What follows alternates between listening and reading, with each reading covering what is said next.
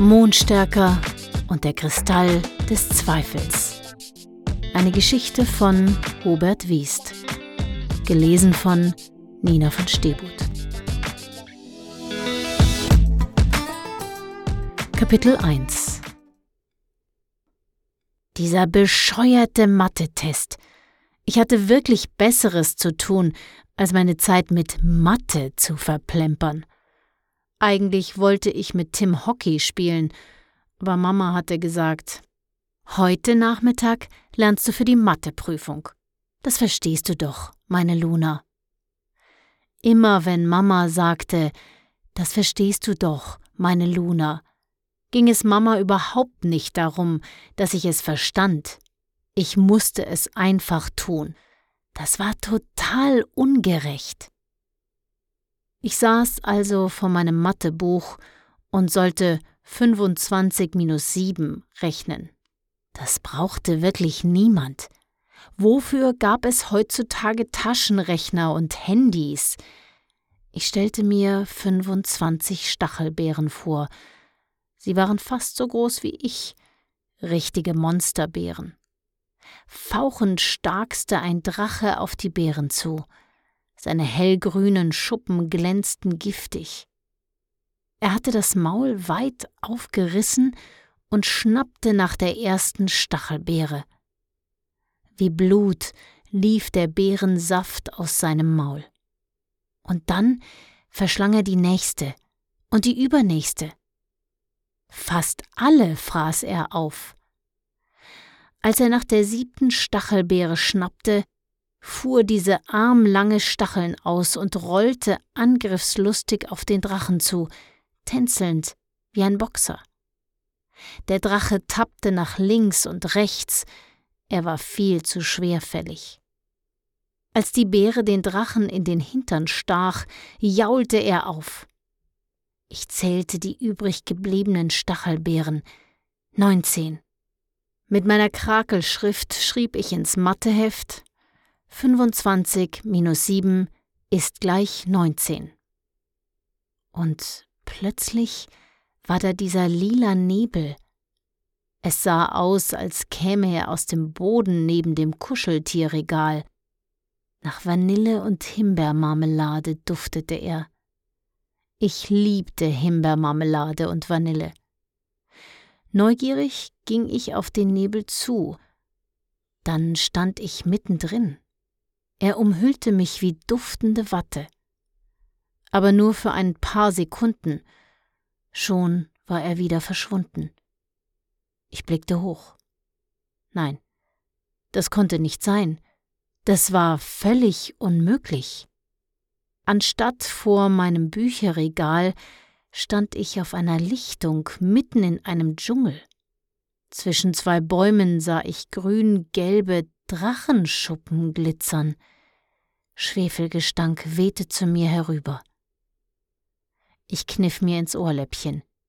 Hey, aufwachen, Luna, murmelte ich zu mir selbst. Schließlich war ich schon zehn und ging fast in die fünfte. Ich glaubte nicht mehr an Drachen und so. Da schoss eine riesige Stachelbeere zischend auf mich zu. Ihre dolchspitzen Stacheln funkelten im Sonnenlicht. Sie würden mich gleich durchbohren. Panisch sprang ich zur Seite und rannte in den Dschungel. Große, ledrige Blätter schlugen mir ins Gesicht. Irgendwelche Affen veranstalteten ein heilloses Spektakel. Schon nach ein paar Schritten hatte ich totales Seitenstechen. Meine Lunge brannte. Aber die Angst trieb mich weiter. Die Stachelbeere walzte alles hinter mir platt, sie würde mich gleich einholen. Ich griff nach dem nächstbesten Ast über mir, zog mich hoch. Im Sportunterricht hatte das nie so gut geklappt, aber irgendwie schaffte ich es jetzt. Ich kletterte immer weiter hinauf, bis ich ganz oben auf einem Ast hockte, der gerade dick genug war, mich zu tragen. Mit einem Arm hielt ich den Stamm umschlungen, als wäre er mein bester Freund, und das war er im Augenblick wahrscheinlich auch. Ich versuchte langsamer zu atmen, tief ein und tief aus, tief ein und tief aus. Das war doch alles nicht echt. Ich zwickte mir abwechselnd in beide Ohrläppchen, aber ich blieb in diesem komischen Dschungel auf dem wackligen Ast. Unter mir hörte ich ein Zischen. Es war so fies, dass es selbst das Geschrei der Affen übertönte. Ängstlich blickte ich hinunter. Mein Puls raste. Dort unten wartete sie auf mich. Ungeduldig rollte die Stachelbeere um meinen Baum. Immer wieder stieß sie ein Zischen aus, als wollte sie sagen Irgendwann musst du herunterkommen. Ich kann warten. Ich habe Zeit. Was willst du von mir? Hau ab! brüllte ich sie an. Die Stachelbeere nahm Anlauf. Und dann gab sie Vollgas, raste auf meinen Baum zu. Warum hatte ich mir ausgerechnet so einen dünnen ausgesucht? Aber jetzt war es zu spät. Wie ein Feuerball schoss die Stachelbeere auf meinen Baum zu. Panisch umklammerte ich den Stamm. Es krachte, als wäre ein Lastwagen gegen den Baum gedonnert. Holz splitterte. Ich konnte mich kaum halten, wurde hin und her gerissen. Ich machte die Augen einfach zu und wartete darauf, in die Tiefe zu fallen. Aber irgendwie hielt der Stamm, diesmal zumindest. Die Stachelbeere hatte schon wieder Anlauf genommen. Ein Keuchen und Pfeifen mischte sich unter ihr Fauchen. Ein paar ihrer Stacheln waren gebrochen, aber Dutzende waren noch bereit, mich aufzuspießen. An einer Stelle hatte sich die Monsterbeere matschig gestoßen, roter Saft quoll heraus. Mit einem Schnauben holte sie erneut aus, um meinen Baum zu fällen. Die Affen waren verstummt. Es war plötzlich totenstill. Hilfe! schrie ich. Noch ein Prusten, noch ein Zischen. Es war, als würde die Beere mit den Hufen scharren. Ich krallte meine Hände in die Rinde des Stammes. Das würde mir auch nichts helfen, wenn der Baum erst einmal fiel. Die Monsterbeere holte noch weiter aus. Und dann rollte sie los, auf mich zu. Sie beschleunigte wie eine Rakete. Ich wollte nicht hinsehen. Aber in diesem Moment Ehe ich meine Lider gesenkt hatte, sah ich einen Typen vor die Stachelbeere springen. Todesmutig stellte er sich ihr in den Weg. Was sollte das bringen? Wie wollte er das Ding aufhalten? Als hätte er alle Zeit der Welt, hob er seine Hände, hielt die Finger so komisch und murmelte zornige Silben. Im nächsten Augenblick würde die Stachelbeere ihn überrollen. Da schrie er Aber hopp. Ein gigantisches Marmeladenglas stand auf einmal vor ihm. Die Stachelbeere schwebte über dem Glas, sie war fast auf meiner Höhe. Mit den Füßen konnte ich beinahe die Stacheln berühren. Da platzte die Stachelbeere und floss in das Glas. Ein süßer Geruch breitete sich aus. Es duftete wie bei Oma im Sommer in der Küche. Und dann sah ich das Schild auf dem Glas. In gleichmäßig geschwungenen Buchstaben, solche wie ich sie nicht malen konnte, stand darauf Stachelbeermarmelade. Und klein darunter mit einem Ausrufezeichen dahinter Achtung, stachlig. Ich konnte es nicht fassen. Der Typ hatte mich gerettet. Kannst runterkommen, rief er und fuhr über seine zottligen Haare. Ich nickte. Meine Kehle fühlte sich so trocken an, als hätte ich einen halben Eimer Sand verschluckt. Vorsichtig kletterte ich herab. Meine Arme waren verkrampft, ich konnte sie kaum bewegen, und meine Beine zitterten. Der Typ war genauso groß wie ich, nur seine postgelben Fransenhaare, die in alle Richtungen abstanden, überragten mich. Er trug silbern glitzernde Turnschuhe mit winzigen Flügeln außen dran. Bei jedem Schritt flatterten sie. Er hatte eine gestreifte Pluderhose an und ein T-Shirt, das mit sonderbaren Zeichen vollgekritzelt war. Er grinste mich aus seinen grünen Augen ärgerlich an. Seine Haut war so braun, dass die milchweißen Zähne wie eine Lichterkette funkelten. War ganz schön knapp, brummte er. Danke. Ich versuchte, die Trockenheit in meinem Hals herunterzuschlucken. Mondstärker, sagte der Typ. Jetzt grinste er unverschämt. Wer ist stärker? Meine Frage schien ihn für einen Augenblick aus der Fassung zu bringen. Er kratzte sich am Hinterkopf, dann erklärte er Mondstärker. Ich heiße Mondstärker. Er streckte mir seine Hand entgegen. Unsicher schüttelte ich sie und sagte Ich bin Luna. Ich war es gewohnt, dass mich die Leute anglotzten, wenn ich meinen Namen sagte, aber wer Mondstärker hieß, sollte das besser nicht tun. Dabei hatte ich ihm noch nicht einmal gesagt, dass man meinen Namen mit zwei O schrieb, aber Luna aussprach. Ich liebte meine Eltern wirklich, aber wegen des Namens war ich immer noch sauer auf sie. Meine Freundinnen hießen doch auch einfach Emma, Mia und Hannah. Wie hast du das gemacht mit der Monsterbeere? Kannst du zaubern? fragte ich und kam mir total dämlich vor. An Zauberer glaubte ich wirklich nicht mehr. Quatsch, ich kann nicht zaubern. Ich habe das Marmeladenglas einfach erfunden. Ich starrte ihn fassungslos an. Erfunden? Was war das für ein Blödsinn? Du bist doch auch eine Makauba. Ich meine, du hast rote Haare und grüne Augen und Sommersprossen. Moment. Da lief etwas total schief. Das musste ich sofort klarstellen. Ich habe braune Haare, bestenfalls kastanienfarben, aber bestimmt nicht rot.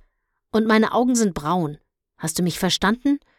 Und wegen meiner Sommersprossen solltest du mich besser in Ruhe lassen.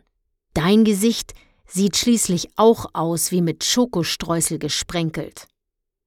Ich hasste es, wenn mich jemand als rothaarig bezeichnete, und meine Augen waren wirklich braun. Okay, bei miesem Licht sahen sie vielleicht schlammgrün aus, das war alles. Und so ein Uber-Uber-Affe bin ich bestimmt nicht, du spinnst doch. Der Typ, also dieser Mondstärker, fuhr mich zornig an. Makauba, kein Affe. Ich bin ein Makauba und dachte, du gehörst zu uns, weil du so aussiehst. Hab mich wohl getäuscht. Woher kommst du denn? Mondstärker ging um mich herum und sah mich so komisch an.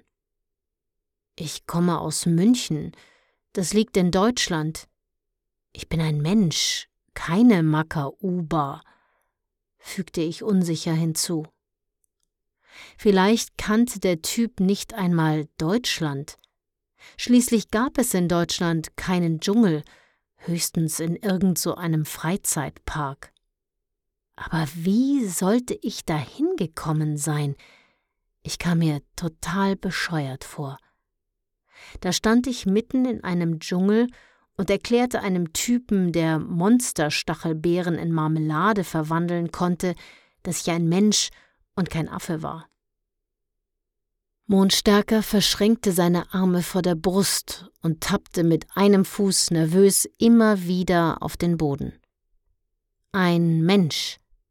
Ich hätte es wissen müssen, dass du keine Makauba bist. Sonst hättest du dich wegen der kleinen Stachelbeere nicht so bescheuert angestellt. Wie bist du hergekommen? Ich zuckte mit den Schultern. Ich hätte es Mondstärker gerne gesagt, aber ich wusste es ja selbst nicht. Da war dieser Nebel, murmelte ich. Er hat nach Vanille und Himbeermarmelade geduftet. Du bist mit dem Transportnebel gekommen? fragte Mondstärker ungläubig. Ich nickte, tat so, als würde ich ihn verstehen. Und wie komme ich zurück? wollte ich wissen. Mit dem weißen Transportnebel. Hoffentlich kommt er, bevor es dunkel wird. Nachts kann es im Moroa-Dschungel verdammt ungemütlich werden. Ich meine mit all den erfundenen Dingen. Wütende Stachelbeeren sind da echt Kinderkram. Mondstärker setzte sich auf einen Baumstumpf und holte ein kleines Päckchen aus seiner Hosentasche. Er zog einen Kaugummistreifen heraus und schob ihn nachdenklich in den Mund. Ich hätte nicht gedacht, dass ihr Menschen den Transportnebel noch benutzen könnt. Das ist nicht gut. Gar nicht gut. Bestimmt hat Görkin seine Finger im Spiel. Wer ist Görkin? unser Präsident. Kann ich auch einen Kaugummi haben?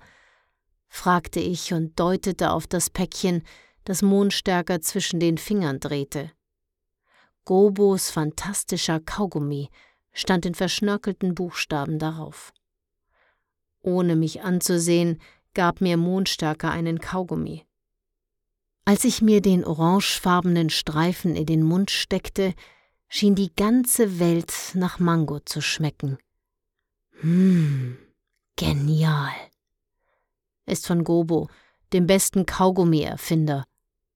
Ich nickte und stellte mir vor, die Welt wäre eine einzige Mango. Wie geht das mit dem Dinge erfinden? fragte ich schließlich. Hm, machte Mondstärker als hätte er damit meine Frage schon beantwortet. Kannst du mir das beibringen? Ist nichts für Menschen. Zum Dinge erfinden braucht man neue Ideen, die habt ihr Menschen nicht. Denn jede Erfindung funktioniert nur ein einziges Mal. Ich verstand nicht, was Mondstärker damit meinte. Mittlerweile war die Sonne fast untergegangen. Sie leuchtete von Rot über Grün bis Blau und Silbern, in Farben, die ich noch nie gesehen hatte. Längst schrien die Affen wieder, oder was für Tiere das sonst waren. Mondstärker schien allmählich nervös zu werden. Er ging die Lichtung auf und ab und tat so, als würde er etwas suchen. Meinen Fragen wich er aus. Er wollte mir nichts mehr vom Dinge erfinden erzählen, überhaupt war er nicht besonders gesprächig. Hoffentlich kommt dieser Transportnebel bald. Wenn es erst dunkel ist, kann ich für nichts garantieren, murmelte Mondstärker. Er sah besorgt aus. Ein lautes Brüllen brachte die Affen augenblicklich zum Schweigen. Mondstärker fuhr herum. Auf den Baum! rief er mir zu. Doch ehe ich auch nur einen Schritt in Richtung des Baums machen konnte, stürmte ein riesiges Vieh auf die Lichtung. Es hatte die Form eines Tyrannosaurus, aber sein Körper war mit zotteligem Fell bedeckt, schwarz und verfilzt. Das Tier stank wie eine Mülltonne im Hochsommer. Zwischen seinen dolchlangen Zähnen tropfte Speichel herab, der die Pflanzen augenblicklich verdorren ließ. Hierher, komm her, sei ein gutes Tier, versuchte Mondstärker das Monster zu sich zu locken. Ich stolperte ein paar Schritte rückwärts. Der nächste Baum war viel zu weit weg. Doch längst hatte das zottlige Vieh Mondstärker entdeckt. Brüllend rannte es auf ihn zu. Mondstärker stellte sich breitbeinig hin. Er hob seine Hände, streckte die Arme aus und klappte die Mittelfinger so komisch ein. Wieder murmelte er sonderbare Silben, die ich nicht verstand. Und dann, als das Biest aus vollem Lauf nach Mondstärker schnappen wollte, schrie er Aber hopp! Sekundenbruchteile bevor es mit seinen Fangzähnen Mondstärker zu fassen bekam, stand das Vieh plötzlich auf einer hellgrünen Eisbahn. Sie war spiegelglatt. Das Vieh rutschte in einem Affentempo an Mondstärker vorbei. Die Dinosaurierbeine begannen sich wie Windmühlenflügel zu drehen. Schließlich verhedderten sie sich, und das Monster stürzte, während es auf einen riesigen Baum zuschoss. Das war nicht so ein mickriges Bäumchen, sondern ein richtiger Urwaldriese. Das ist meine Nummer. Das war nicht so ein mickriges Bäumchen, sondern ein richtiger Urwaldriese. Kopf voraus, in vollem Tempo, donnerte das Vieh gegen den Stamm. Ein paar Blätter segelten herab. Das Tier jaulte auf. Mondstärker sprang auf mich zu und zerrte mich ins Dickicht. Es dauerte, bis sich das Vieh wieder aufrichtete. Jaulend tappte es von einem Bein aufs andere. Ist gut, jetzt hau endlich ab! Ich zuckte zusammen. Aber Mondstärker hatte nicht mich gemeint, sondern das Biest, das tatsächlich murrend auf der anderen Seite der Lichtung im Dschungel verschwand. Nachts wird der Moror-Dschungel immer gefährlicher, Luna, schnauzte mich Mondstärker an, als wäre es meine Schuld. Mit den Monstern wirst du doch lässig fertig. Ich versuchte selbstbewusst zu klingen, als hätte ich überhaupt keine Angst. Aber das war komplett gelogen. Meine Knie zitterten total. War das wieder so ein Dinge erfinden? Fragte ich unsicher. Ja, tat Mondstärker meine Frage unwirsch ab. Mit den erfundenen Sachen werde ich schon fertig. Ich bin schließlich ein Makauba. Aber nachts sind die Vokaren auf ihren Raubzügen unterwegs. Wenn die uns erwischen, ist alles aus. Bei dem Wort Vokaren versagte fast seine Stimme, und ich wusste, gegen die Vokaren war der zottlige Tyrannosaurus das reinste Schoßhündchen. Ich wollte fragen, wer die Vokaren waren, da rief Mondstärker Da, da, da und deutete auf die Lichtung. Aber da war nichts. Nur ein wenig Bodennebel breitete sich aus. Kein Monster griff uns an, und die Affen über uns quietschten immer noch vergnügt. Dein Transportnebel! rief Mondstärker und schob mich auf die Lichtung. Beeil dich! Er wartet nicht ewig. Transportnebel sind unglaublich schnell beleidigt. Wenn sie merken, dass du sie nicht ernst nimmst, verschwinden sie sofort. Ich ging ein paar Schritte auf den weißen Nebel zu. Ein wenig Bodennebel, das war alles. Geh endlich, Luna! schrie Mondstärker.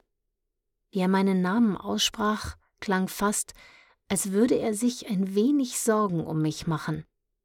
Ich tat Mondstärker den Gefallen und ging auf den Nebel zu. Wie in ein Schwimmbecken, dessen Wassertemperatur ich prüfen wollte, streckte ich meinen Fuß, die Zehen voraus, in den Nebel. Und dann stieg ich hinein, zog meinen zweiten Fuß nach. Darf ich dich wieder besuchen kommen?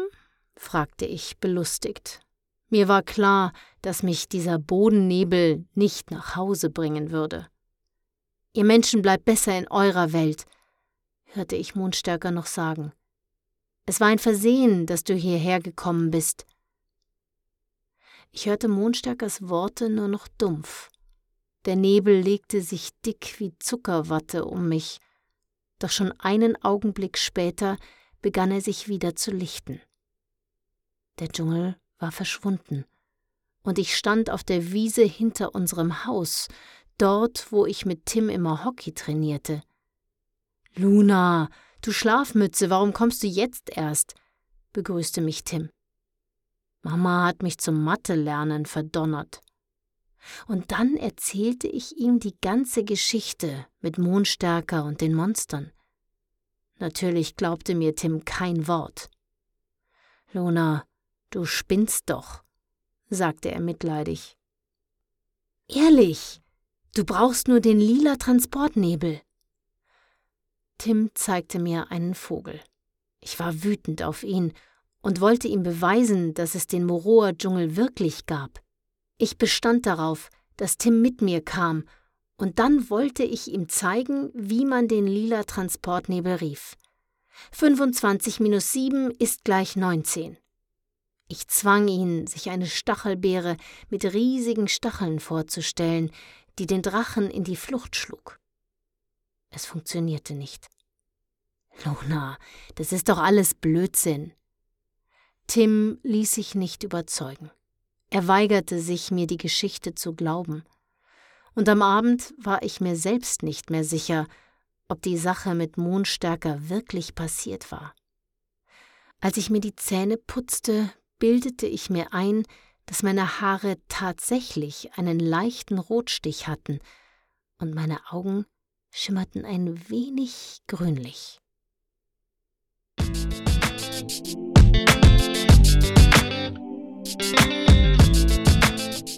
Ihr wollt wissen, wie es weitergeht? Das komplette Hörbuch ist jetzt bei iTunes, Amazon und Audible erhältlich.